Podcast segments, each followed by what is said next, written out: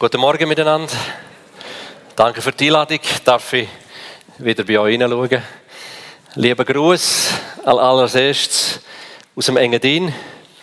Ich muss es vorlesen. Ich habe der Larissa versprochen, ich denke es korrekt vorlesen, dass der Gruß auch richtig ankommt. Lieber Sascha, würdest du bitte den, Osterschätzli morgen einen lieben Gruß von den Engadiner Schätzli ausrichten? Also, liebe Schätzlis, sind sind grüßt von Larissa und Manu.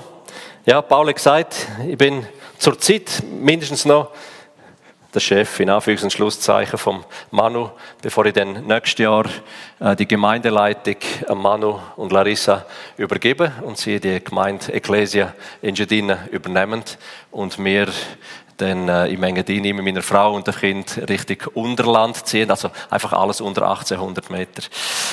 Und das wird im Sommer 17 der Fall sein. Für die Arbeit, die ich tue, ist es einfach viel praktischer und einfacher, wenn ich nicht am Ende der Welt, quasi im Balkan von der Schweiz lebe. Viva la Grisa. Viva la Grisa. Aber es lohnt sich natürlich immer wieder zurückzugehen und gute Freunde da oben zu haben. Und von dem her äh, freut es mich natürlich total, wie es, wie es dort die äh, weitergeht. Ich habe mich sehr gefreut. Ähm, Lobpreis, Florian, hat mich total erfrischt. Ich bin seit einiger Zeit sehr intensiv unterwegs. Es ist nicht nur, weil es kurz vor Weihnachten ist, uns alle haben es intensiv, aber es läuft so vieles auf der Welt.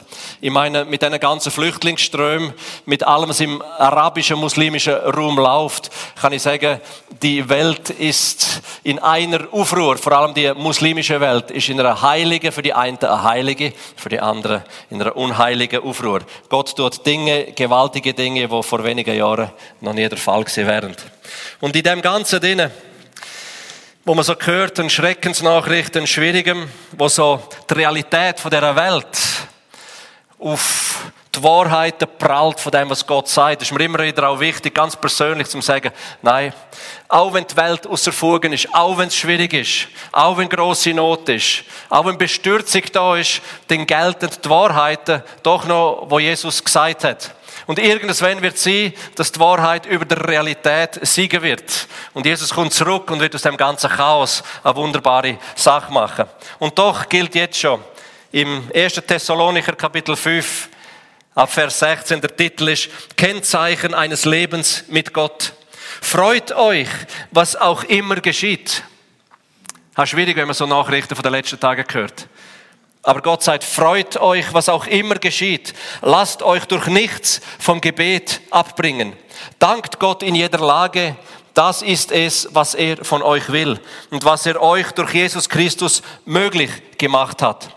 Freut euch. Und wiederum sage ich euch, freut euch. Lasst euch durch nichts vom Gebet abbringen. Noch vor wenigen Jahrzehnten ist in der ehemaligen Sowjetunion Christenverfolgung gang und gäbe gesehen. Man hat Christen, hat man nach Sibirien gesteckt, wer aktiv in einer christlichen Kirche Teil war oder teilgenommen hat oder sich hineingegeben hat, der hat fünf Jahre Arbeitslager in Sibirien bekommen, plus fünf Jahre Verbannung. Mir gesagt fünf plus fünf.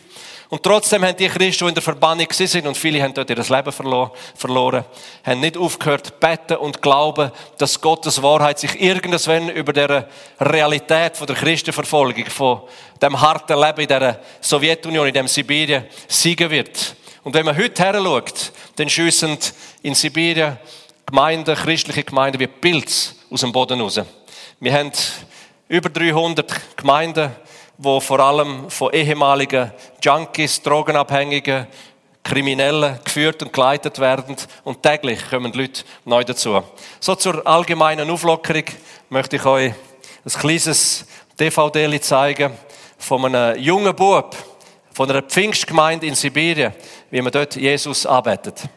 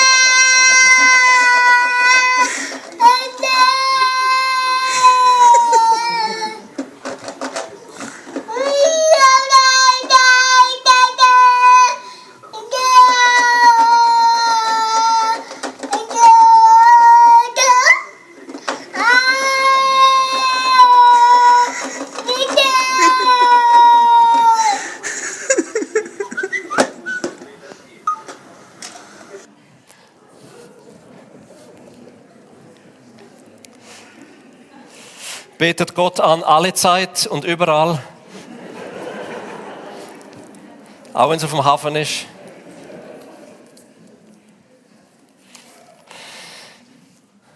Ich habe vorher von den Realitäten der Welt geredet und von den Wahrheiten, wo Gott sagt, in der Realität von der Not, wir soll Jesus arbeiten, wir soll ihm Danke sagen für alles. Und wir soll den Fokus immer auf den Jesus haben.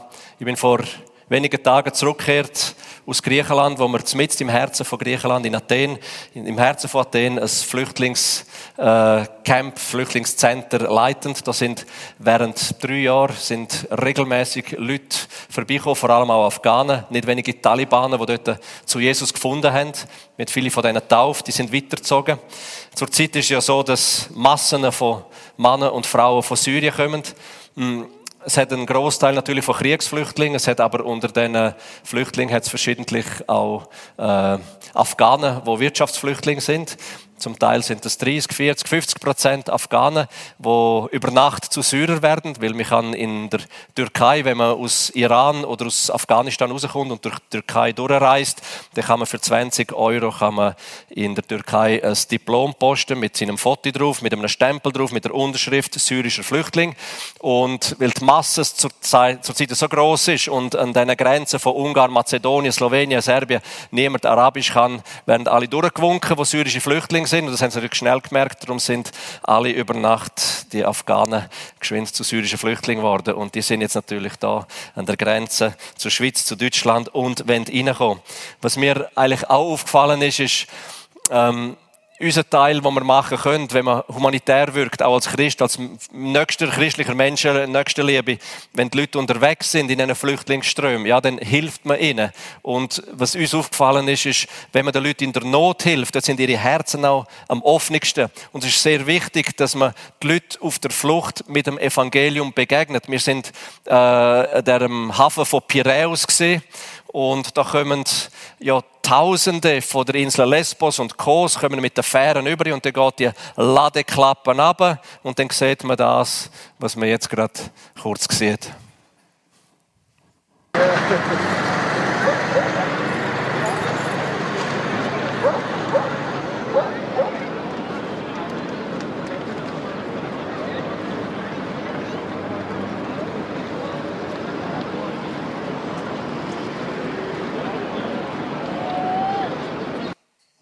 Jeden Tag bis zu 10.000 Flüchtlinge, die auf Lesbos ankommen, die werden dann irgendwie in die Fähren rein tun und dann kommen sie morgen um 6 Uhr am Mittag oder zu welcher Tageszeit auch an. Ladeklappe geht aus und dann kommen 2, 3, 4, 5, 6, 7.000 Leute kommen raus.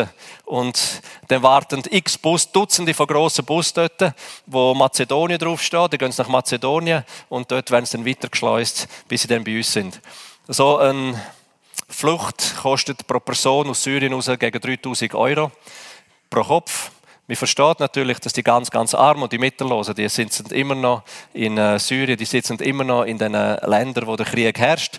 Und zurzeit ist ein bisschen so eine Tendenz da, dass die verschiedenen christlichen und nicht christlichen Hilfswerke sich sehr auf Griechenland konzentrieren und dann die Arbeit in den syrischen Ländern oder in der Türkei oder dort, wo die Not noch größer ist, vernachlässigen. Aber wie gesagt, wenn die Leute mal herkommen, wenn sie in Griechenland sind, dann muss man das Evangelium weitergeben. Und so am Ground Zero, an der Hoffnungslosigkeit ankommen, sind viele froh, äh, Hoffnung zu bekommen. Viele sagen dir auch, es ist ja gut und nett, dass wir uns Kleider geben, dass wir uns Essen geben, aber was wir brauchen, das ist Hoffnung. Wir brauchen Zukunft, wir brauchen Perspektive. Und viele von diesen Syrern, die Kurden sind, die unter dem IS gelitten haben oder leiden, die rauskommen, das ist ein Volk von 10, 20, 30, 40 Millionen Kurden, die in einer Identitätskrise sind. Wir haben verschiedene Politiker auf türkischer Seite und auf syrischer Seite, die Kurden sind, gesagt, weißt, das, was unsere Glaubensbrüder uns antun haben, mit Menschen enthaupten, mit Kind kreuzigen, das ist so schrecklich, das ist so schlimm. Wir können das nicht akzeptieren, mit der Religion haben wir gebrochen. Aber was du nie finden wirst, ist ein Muslim, der mit Gott bricht. Es gibt keinen Muslim, glaube ich, der nicht an Gott glaubt. Wenn du sagst einem Muslim, du glaubst nicht an Gott, dann sagt er dir, du bist ein Fall für Psyche. Und ich kann. Soll ich? Gut. Ich versuche es dann ist es so, dass die Flüchtlinge, die dann da eben ankommen, was habe ich jetzt eigentlich sagen? Ist schon gut, warte, eins, zwei, drei, eins, zwei, drei.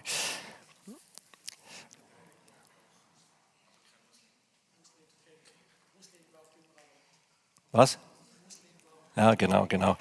Ich bin in den letzten Tagen so intensiv unterwegs gewesen. Ich musste auf Französisch predigen, dann musste ich auf Englisch und so weiter und so fort. Also ich, ich bin jetzt wieder bei euch. Und du findest keinen Muslim eben, der nicht an Gott glaubt. Die wollen weiterhin an Gott halten, festhalten, aber sie wissen nicht in welcher Religion. Und dann kommen diese, diese Volksvertreter und sagen dir, sag uns, was sollen wir glauben? Sie kommen als Muslime zu dir, als Christen, und sagen, sag uns, was sollen wir glauben?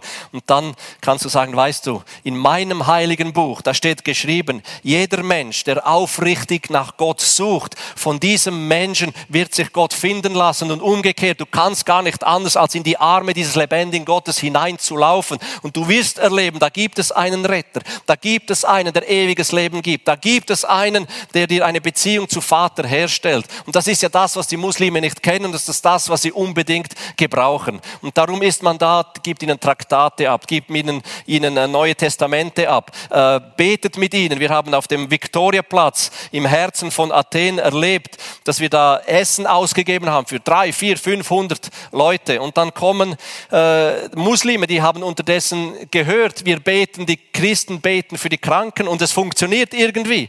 Und dann kommen sie mitten in der Essensaufgabe und stören dich, könntest du nicht für uns beten kommen. Da sagen wir, ich bin Schweizer, hier geht alles nach Ordnung. Zuerst Essen, dann Gebet, dann die Heilung und so.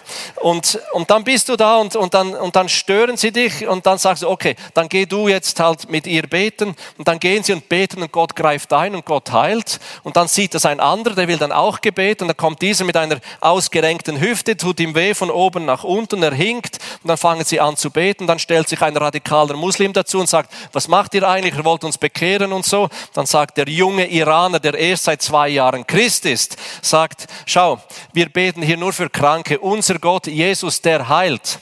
Und dann wird der andere ein bisschen aggressiver und weil wir von Jesus erzählen. Und dann steht dieser junge Iraner zurück und sagt, okay, dann bete du für ihn. Er ist krank, er braucht Heilung. Wenn du die Autorität hast und wenn dein Gott heilt, dann heil ihn. Steht auf die Seite und dann wird der andere ein bisschen unsicher und dann fängt ein, ein Gefecht an, ein Wortgefecht und dann tritt der eine wieder zurück, der andere geht hin und betet und Gott berührt ihn und heilt ihn und die Leute sehen das. Und das ist so offener Schlagabtausch, wo Licht und Finsternis aufeinanderknallen und die Menschen sehen, dieser Christus, der lebt. Und das ist wunderbar und schön zu sehen. Gleichzeitig gibt es natürlich auch viele Leute, die die den Glauben ablehnen. Man sagt uns dann, äh, bringt uns das Essen, stellt es hin und dann geht wieder. Von eurem Glauben wollen wir nichts wissen. Dann sagen wir, wir sind keine Catering-Firma, wir sind auch keine Putzfirma. Wir sind hier, um euch Hoffnung zu geben und Hoffnung kann nur Jesus geben. Wir haben diesen äh, kurdischen Volksvertretern auch gesagt, schaut, da gibt es eine Identifikationsfigur für euch Kurden. Das ist Jesus. Der wurde seit Geburt, wurde er verfolgt er war in einer Minderheit aufgewachsen. Er musste ins Ausland fliehen. Er wurde misshandelt. Er wurde gefoltert. Er wurde gekreuzigt. Er ist gestorben. Das ist das, was zurzeit mit vielen, vielen Kurden in Syrien geschieht. Aber Jesus ist auferstanden und erlebt. Und das ist eine Möglichkeit dann für diese Menschen, diesem Jesus nachzufolgen. In diesem Camp, das wir äh, auf kurdischer Seite geführt haben während langer Zeit, haben sie uns die türkische äh, Regierung und die Dörfer da ein Camp von bis zu 10.000 Leuten anvertraut, wo wir dann gewirkt haben und zuerst humanitär, aber auch mit Gebet. Da kann man von Zelt zu Zelt gehen und einfach den Leuten zuhören und merkt dann, dass verschiedene von denen hatten Träume von Jesus und jetzt kommt noch die Antwort, wie sie Jesus annehmen können. Und es kommen nicht wenige Kurden zu Jesus, weil sie zum Teil christliche Wurzeln in den Generationen vorher hatten. Kürzlich ist geschehen eine Geschichte dieses dreijährigen Knaben, der ist seit Geburt, konnte der weder sitzen, noch stehen, noch gehen, noch selber essen. Und das Team von jungen Konvertiten aus Kurden, aus Syrien, haben für den gebetet und Jesus berührt ihn und seither kann er sitzen, seither kann er selber essen und geht an ganz kleinen Krücken, kann er schon selbst gehen. Und das ist immer wieder diese Manifestation des Himmels, der da hineinbricht in die ganze Not, in die ganze Schwierigkeit und diese Geschichten, diese Zeugnisse gehen dann wie ein Lauffeuer durch das ganze Gebiet. Und es sind bis hochrangige Kurden, die zu Jesus finden und werden anfangen, das Volk zu prägen und einen Weg zu Jesus zu bahnen. Und das freut mich. In der ganzen Not gibt es auch immer wieder Hoffnung und Lichtschimmer. Äh, mit der ganzen Flüchtlingsbewegung kommen natürlich auch Christen mit und äh, erzählen dann auch, wie sie in diesen verschiedenen Auffanglagern halt von äh, muslimischen, von radikalen Muslimen bedroht werden, misshandelt werden. Oder man sagt ihnen, wären wir hier nicht in Griechenland oder in Ungarn in diesem Gefängnis, wären wir zu Hause im Iran oder wären wir zu Hause in Syrien oder in Afghanistan, würden wir den Kopf abschneiden. Oder sind dann diejenigen, die sagen, ihr seid alles Unreine, mit euch wollen wir nichts zu tun haben. Und trotzdem, wenn man sie fragt, ja, wir sind ja für euch Unreine, wieso kommt ihr dann überhaupt nach Europa? Ähm, dann sagen sie, ja, weil die anderen uns nicht helfen. Und so ist es. Saudi-Arabien hat den Zaun aufgestellt, da ist dicht, da kommt keiner rein, die spenden lieber 250 Moscheen in Deutschland, als den eigenen Leuten zu helfen. Also ihr seht, es sind ganz, ganz große Herausforderungen, die da sind und äh, die Christen, die brauchen sehr, sehr viel Gebet. Ich komme dann gleich wieder zurück auf das eine und andere Gebetsanliegen, das man heute tun kann, also am Tag der verfolgten Christen, der ja nicht nur ein Tag sein sollte, aber jeder Tag jedes Jahres sollte man für die verfolgten Christen beten. Es gibt alle paar Minuten wird ein Christ aufgrund von seinem Glauben umgebracht. Bis heute. Die Christen sind ja die schnellst wachsende Minderheit auf Erden. Zwischen 200 bis 400.000 Menschen finden jeden Tag zum Glauben an Jesus Christus und deswegen sind sie auch die meist Verfolgten. Es gibt auch andere Minderheiten, die verfolgt werden. Aber die Christen sind diejenigen, die am meisten verfolgt werden. Und für die muss man beten. Weil inhaftierte Christen haben mir auch immer wieder gesagt, weißt du was, so ein Gebet hat mich zum Teil ein paar Minuten aus Depression, Angst und Furcht herausgeholt wo sie mir gesagt haben, weißt du, da holen sie dich im Gefängnis etwelchen Tageszeit und Nachtzeit holen sie dich ab mit einem Strumpf über dem Kopf, mit, Hand, mit, mit, mit Handschuhen an und führen dich zehn Minuten durch die Gänge ins Verhörcenter. Und dann gehen dir tausend Dinge durch den Kopf. Was geschieht in den nächsten paar Minuten mit mir? Wie werde ich gefoltert? Werde ich gefoltert? Schlagen sie mich oder nicht? Und dann zerbrechen sie. Und dann hilft ihnen nichts anderes, als wirklich an Jesus festzuhalten und die Gebete der Gläubigen, die unterstützen sie, um diese Zeit da auch überleben zu können. Darum ist es sehr, sehr wichtig wichtig, dass man für die Christen betet. Mein Thema heute Morgen ist eigentlich äh, nur ein Christ, der in seiner Berufung lebt, ist ein glücklicher Christ. Und ich möchte die Geschichte lesen aus dem zweiten Könige, Kapitel 2, ab Vers 1. Die Geschichte des Propheten Elia und seines Nachfolgers, dem Propheten Elisha. Da steht, als aber der Herr den Elia im Wetter gen Himmel holen wollte, ging Elia mit Elisa von Gilgal hinweg. Und Elia sprach zu Elisa, bleibe doch hier, der Herr hat mich gen Bethel gesandt. Elisa aber sprach, das gefällt mir an diesem Elisa, er aber sprach, er widersprach dem Propheten. Nicht, wenn meine Kinder mir widersprechen, aber wenn es aus der Wahrheit kommt. So wahr der Herr lebt und so wahr deine Seele lebt, ich verlasse dich nicht. Ausrufezeichen. Also kamen sie hinab nach Bethel. Da gingen die Prophetensöhne, die zu Bethel waren, heraus zu Elisa und sprachen zu ihm, weißt du auch, dass der Herr deinen Herrn heute über deinem Haupt hinwegnehmen wird? Er aber sprach, ich weiß es auch, schweigt nur still.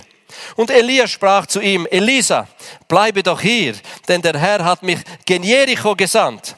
Er aber sprach, so wahr der Herr lebt und so wahr deine Seele lebt, ich verlasse dich nicht. Also kamen sie gen Jericho.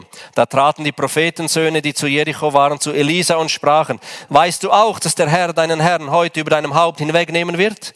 Er aber sprach, ich weiß es auch, schweigt nur still. Und Elia sprach zu ihm, bleibe doch hier, denn der Herr hat mich an den Jordan gesandt. Er aber sprach, so wahr der Herr lebt und so wahr deine Seele lebt, ich verlasse dich nicht. Und sie gingen beide miteinander. Mir gefällt dieser Charakterzug des Propheten Elisha der so ein heiliger Pitbull-Terrier war. Der hat sich also am an, an der Wade des Propheten Elia festgebissen und hat gesagt, den lasse ich nicht los, bis ich habe, was der hat.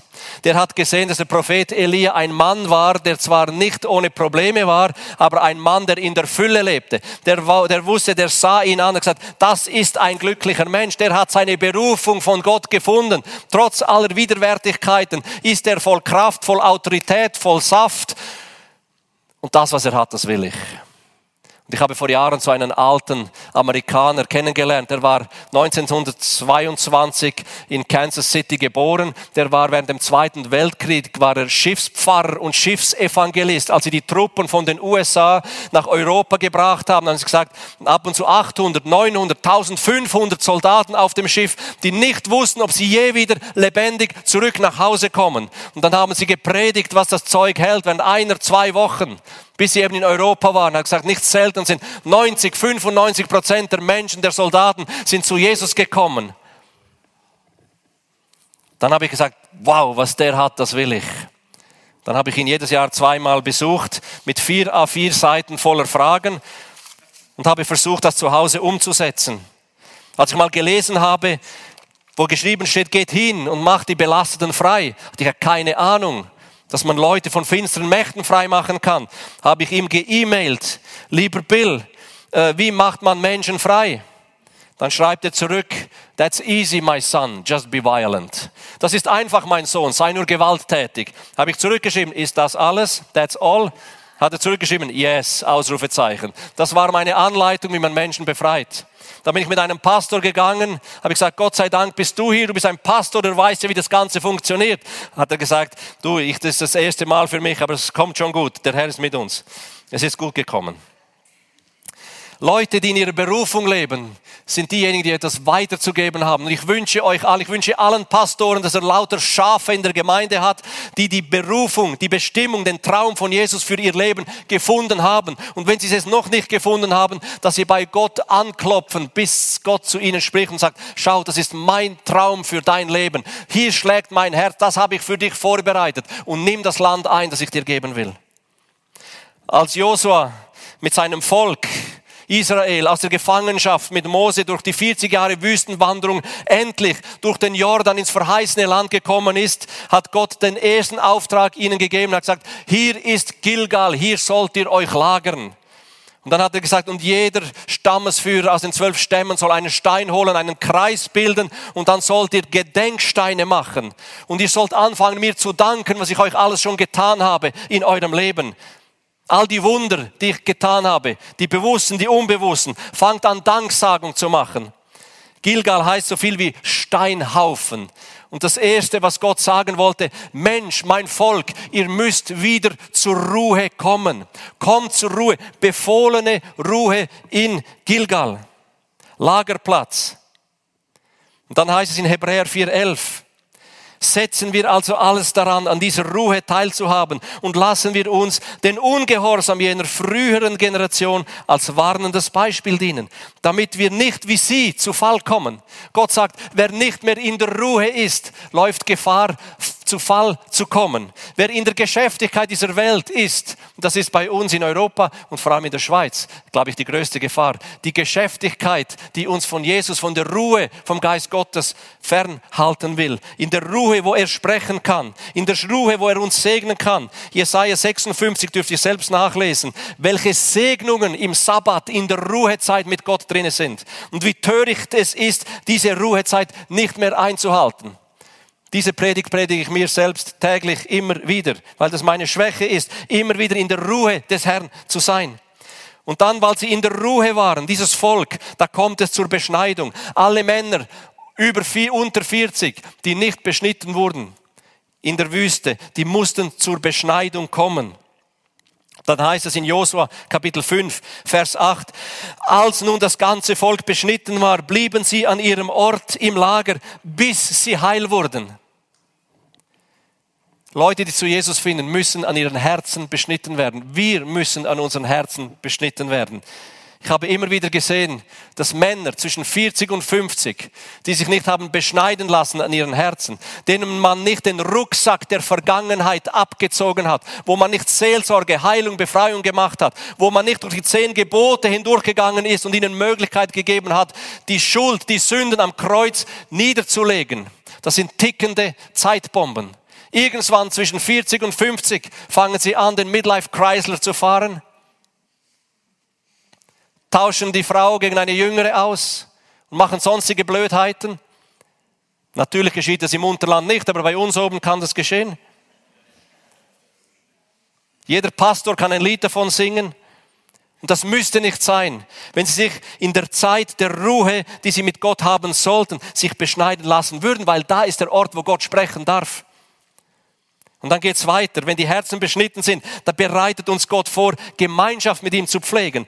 Das dritte, das sie gemacht haben, war Passafeier, Abendmahl zu feiern. Offenbarung 3,20. Merkst du nicht, dass ich vor der Tür stehe und anklopfe? Wer meine Stimme hört und mir öffnet, zu dem werde ich hineingehen und wir werden miteinander essen. Ich mit ihm und er mit mir. Die tiefste Sehnsucht des Vaters, von Jesus, vom Heiligen Geist, Gemeinschaft miteinander zu haben.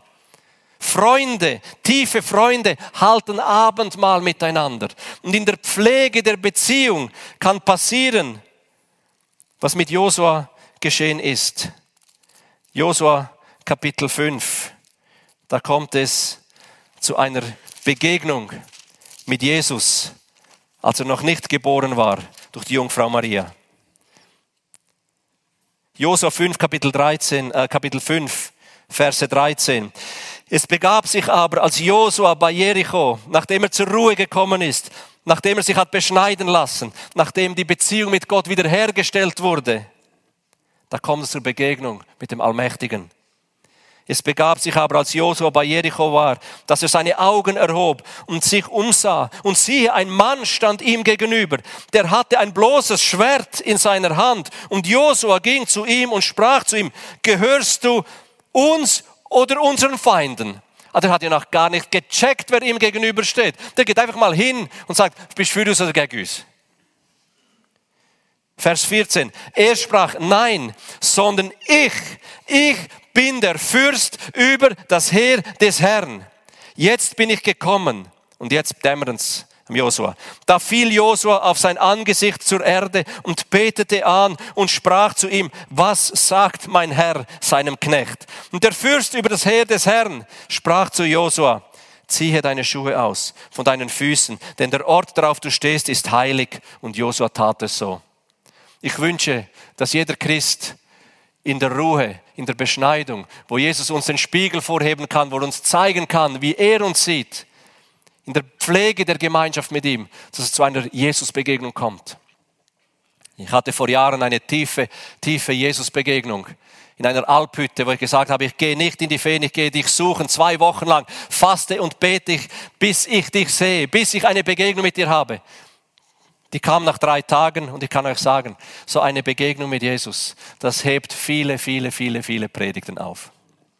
Das ist das Beste, was einem geschehen kann best investierte Zeit in der Ruhe des Herrn. Und wenn wir gelernt haben, Gilgal zu pflegen, der Ort der Ruhe, wo die Steinhaufen sind, die Dankessteine, wo wir aufreihen für all das Gute, das uns Gott getan hat, dann sagt Gott, okay, lass uns einen Schritt weitergehen, lass uns nach Bethel gehen.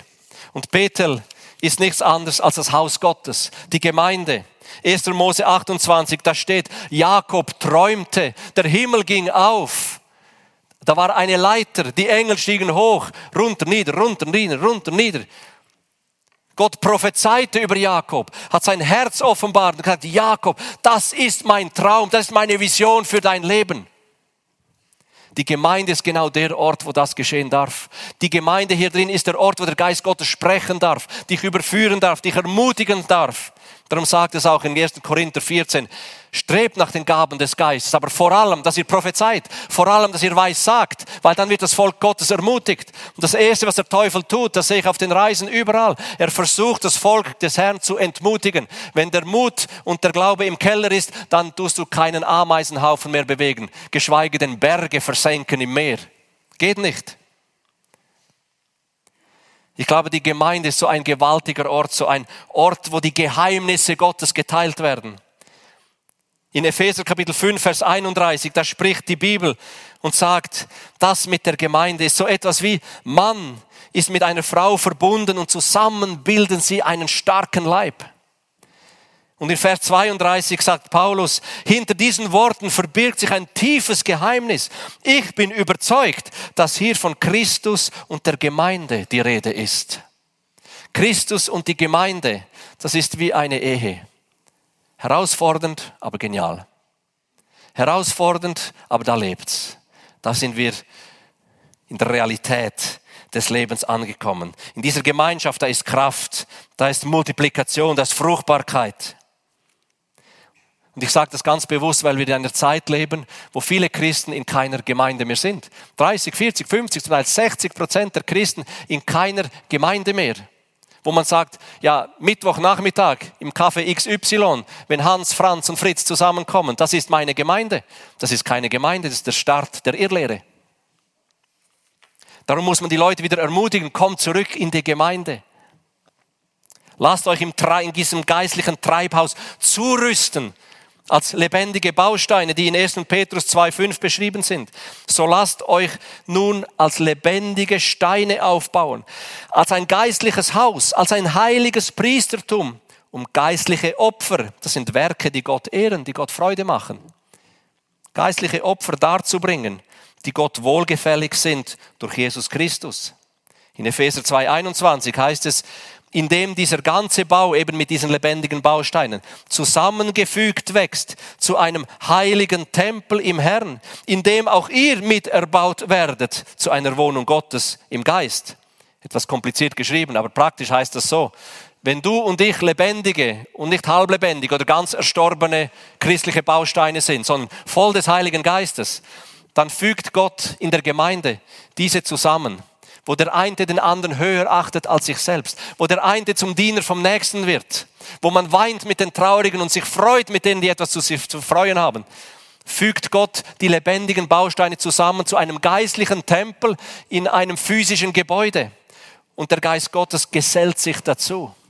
Und dann geschieht das, was in Salomo geschrieben ist, bei der Einweihung des Tempels, als die 120 Priester und Leviten hereingekommen sind und, und Gottesdienst gefeiert haben, die Bundeslade reingebracht haben, haben 120 Priester die Trompeten genommen und reingeblasen. Dann hieß es, und als sie hineinbliesen, wie in einer Stimme, in einer völligen Einheit, da kam der Geist Gottes wie eine Wolke in den Gottesdienstraum herein. Und niemand konnte mehr seinen Dienst tun, sondern die Ehrfurcht vor Gott war gewaltig und der Geist Gottes selbst hat das Werk getan. Das freue ich mich, wenn das in unseren Gemeinden wieder so geschieht, dass der Geist Gottes den Lied hat und wir dürfen nur noch staunen. Ich habe es ein paar wenige Mal in der Untergrundkirche im Iran angetroffen, als der Geist Gottes einfach den Lied übernommen hat und ich durfte einfach an die Seite stehen und sagen, bitte Herr, mach du. Und dann hat er angefangen zu heilen, zu befreien, zu wiederherstellen. Ich konnte nur noch staunen. Hast gesehen, wie der Geist Gottes auf die Köpfe springt und die Menschen umgefallen sind, gefüllt worden sind vom Heiligen Geist. Getauft, befreit, geheilt. Das sind Gottesdienste. Da ist es knackig und knusprig jetzt dazu und her.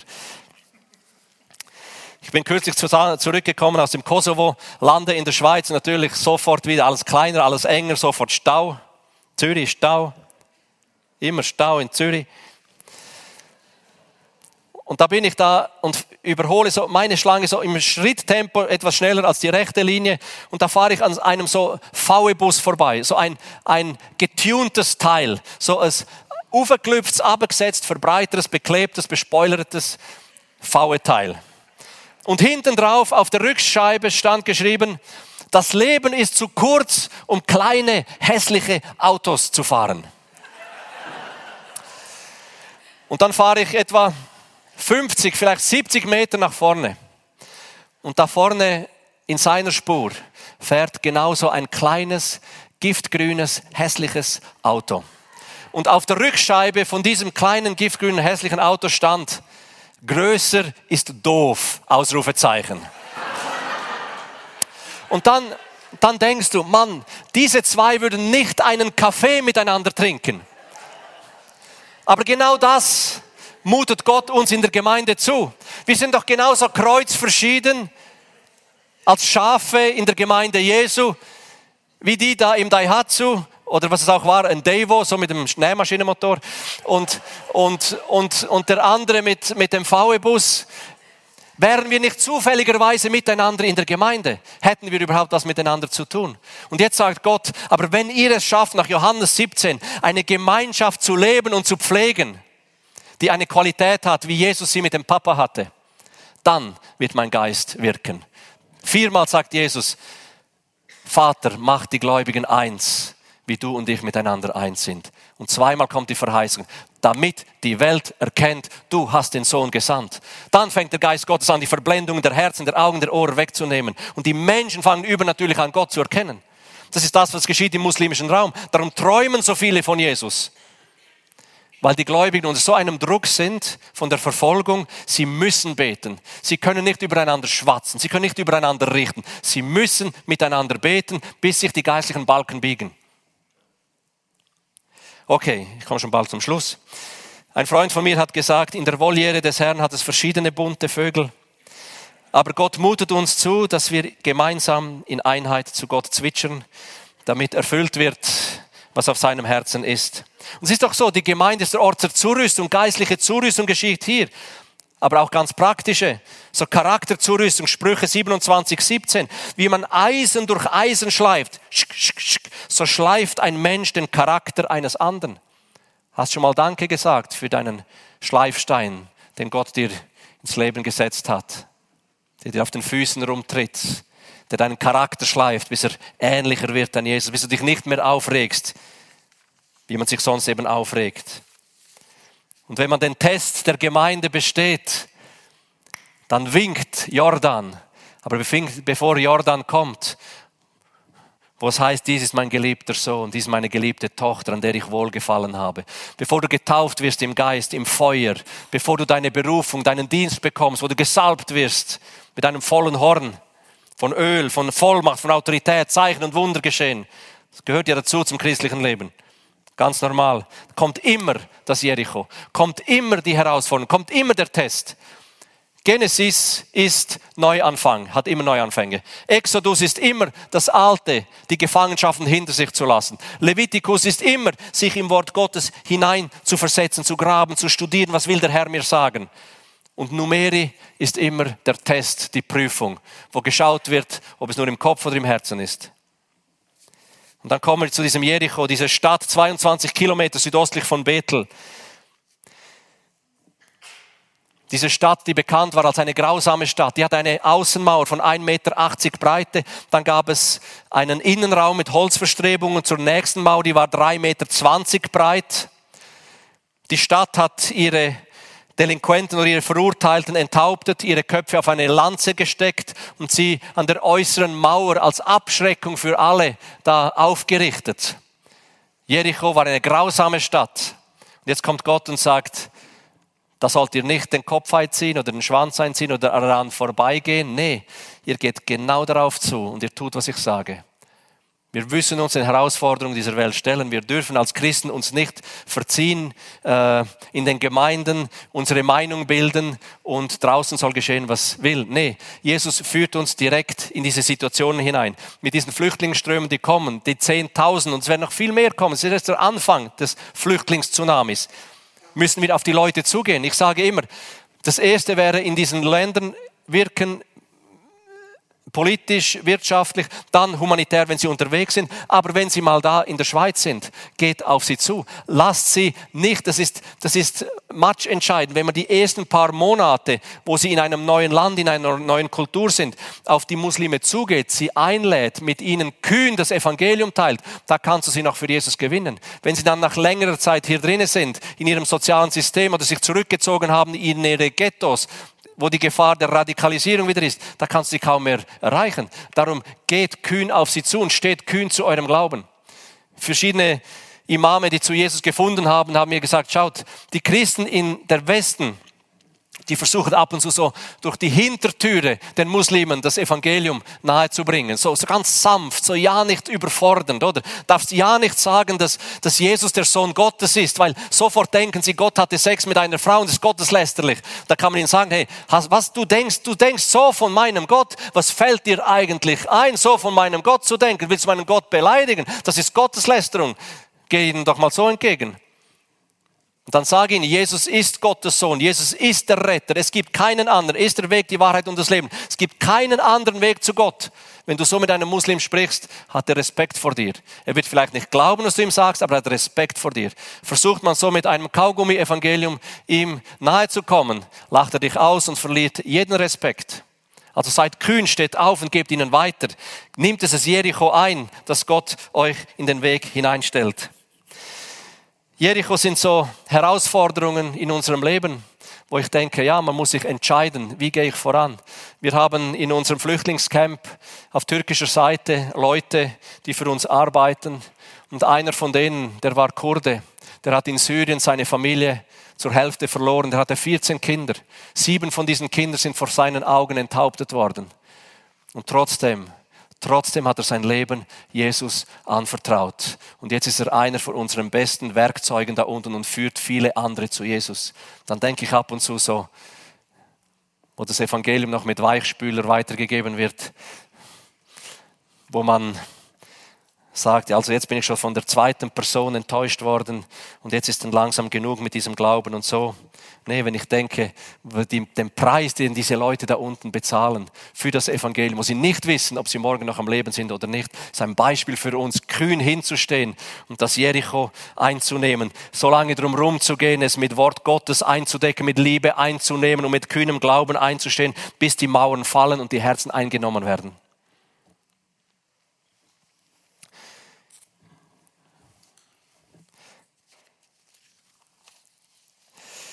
Unsere Arbeit unter Syrern hat so begonnen, dass ein Bekannter von uns hat aufs Herzen bekommen, mit seinem Lastwagen Essen, Medikamente und Decken runterzubringen.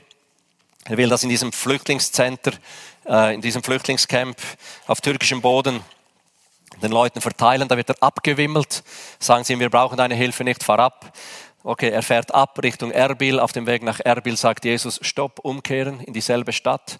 Diesmal gehst du nicht durch die Hintertür rein, diesmal gehst du direkt zum Bürgermeister. Geht zum Bürgermeister, sagt Bürgermeister, ich bin ein ehemaliger Imam, ich bin der Enkel eines Ayatollahs, ich bin zum Glauben an Jesus Christus gekommen. Jesus ist die einzige Hoffnung, die diese Leute brauchen. Ich bin hier, um Essen zu bringen, Decken zu bringen, Medikamente zu bringen. Ich will ihnen aber auch Hoffnung geben. Der Bürgermeister sagt, wenn du ihnen Decken gibst, Essen gibst, Medikamente gibst, darfst du ihnen auf Hoffnung geben, darfst du deinen Jesus weitergeben. Dann haben sie uns dieses Camp anvertraut von bis zu 10.000 Personen. Und jetzt gehen die Teams von Zelt zu Zelt, hören den Leuten zu, beten mit ihnen, erzählen von Jesus und geben Hoffnung weiter. Es kommen nicht wenige zum Glauben an Jesus. Sie kommen zum Glauben an Jesus und gleichzeitig sind sie wieder Verfolgte. Das ist so der, der Dreh der Welt dort unten. Darum ist es wichtig, dass man jetzt gerade, was auch in Paris geschehen ist, für die Politik betet. Es braucht schnelle und rasche Entscheidungen und weise Entscheidungen der Politiker. Für das braucht es Gebet. 1. Timotheus Kapitel 2, glaube ich, steht, man soll für die Obrigkeit beten, damit wir Frieden im Land haben. Wenn sie die Weisheiten Gottes haben, nach den Weisheiten Gottes entscheiden, dann werden wir Frieden im Land haben. Und das Problem der Flüchtlinge ist ein riesiges und es wird noch viel größer werden. Das braucht die richtigen und die weisen Entscheidungen. Jesus hat sie, da muss man sie abholen und man muss sie diesen Leuten weitergeben, die in Entscheidungsautorität stehen. Dann betet für diejenigen Christen, die in den Gefängnissen sind, rund um dieser Welt. Betet für die Christen, die in den Flüchtlingsströmen sind und auch, und auch Hilfe brauchen, wo auch gestrandet sind. Und mit diesem Zeugnis schließe ich definitiv äh, vor zwei, drei Wochen in Griechenland unten gewesen, kommen drei Iraner, die mussten fliehen, Christen aus dem Iran fliehen über die Türkei, kommen runter nach Griechenland, sagen wir, jetzt sind wir so viele Wochen unterwegs, wir mussten aus dem Iran fliehen, weil wir Christen sind, sonst wären wir ins Gefängnis gekommen. Auf dem Weg runter durch die Türkei durften wir 17 Muslime zu Jesus führen und haben sie getauft, wo auch immer Wasser war sind gestrandet an einem Ort, wo die Schlepper mit den Gummibooten die Leute auf die Inseln bringen oder aufs Festland. Wir sind da gestrandet ohne Hab und Gut, hatten nichts, haben gebetet, Jesus, wir sind hier wegen dir, sind wir geflüchtet. Jetzt sind wir hier gestrandet, mittellos, kein Geld. Wie soll es weitergehen? beten eine ganze Nacht durch. Am nächsten Morgen geht das Zelt des Nachbarn auf. Ein Muslim kommt raus und sagt, ich hatte letzte Nacht einen Traum von Gott. Und Gott hat mir gesagt, diese drei jungen Männer, das sind meine Söhne. Gib jedem von dem 50 Euro. Gibt jedem von dem 50 Euro, geht zurück in sein Zelt. Die beten drei Tage lang für diesen Muslim. Am vierten kommt er aus seinem Zelt, sagt, jetzt ist mir letzte Nacht Jesus begegnet. Ich möchte mein Leben Jesus geben. Ich möchte mich taufen lassen. Machen Sie das und gemeinsam ziehen Sie weiter. Das sind die Geschichten, die eben auch geschehen, nebst all dieser Not, die da ist. Und darum betet, das Gebet ist so der, der, der himmlische Ventilator, wo die Erweckung in diesen Ländern aufrecht hält, wo das Feuer brennen lässt. Amen.